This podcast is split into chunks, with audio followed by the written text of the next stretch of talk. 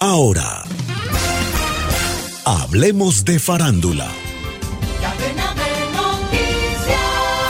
Anoche Taylor Swift fue la gran ganadora de la velada, recibió varios premios MTV que incluyen Artista del Año, Canción del Año y Video Pop por Antihéroe. El video también ganó por cinematografía y efectos visuales y además la gira Eras ganó por Show del Verano. Por otra parte, Shakira recibió el premio Video Vanguardia e interpretó un popurrí bilingüe de sus éxitos impresionantes. La Shakira, la estrella mexicana de 24 años, Peso Pluma, participó en la ceremonia de entrega. Mañana hablamos de él.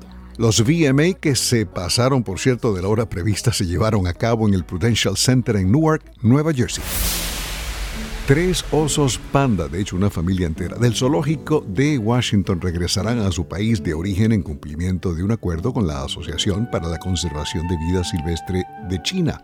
El zoológico de la institución Smithsonian está preparando una fiesta de despedida a la que han llamado Panda Palooza, que tendrá lugar del sábado 23 de septiembre al domingo 1 de octubre con actividades para toda la familia los populares embajadores retornarán a China antes de fin de año. Descarga gratis la aplicación Red Radial. Ya está disponible para Android y encuentras siempre una radio para tu gusto.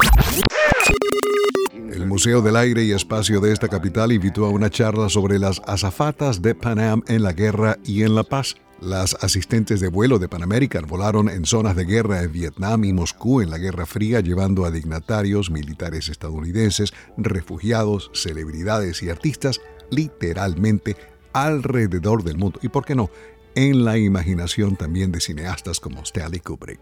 La charla tendrá lugar en el Museo del Aire y Espacio el 26 de octubre.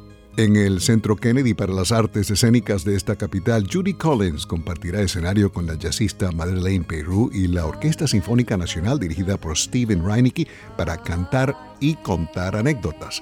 Judy Collins es la compositora del álbum Wildflowers. Peru comenzó su carrera en París. El concierto será el miércoles de la próxima semana, el 20 de septiembre, cinco días antes pasado mañana viernes, es decir.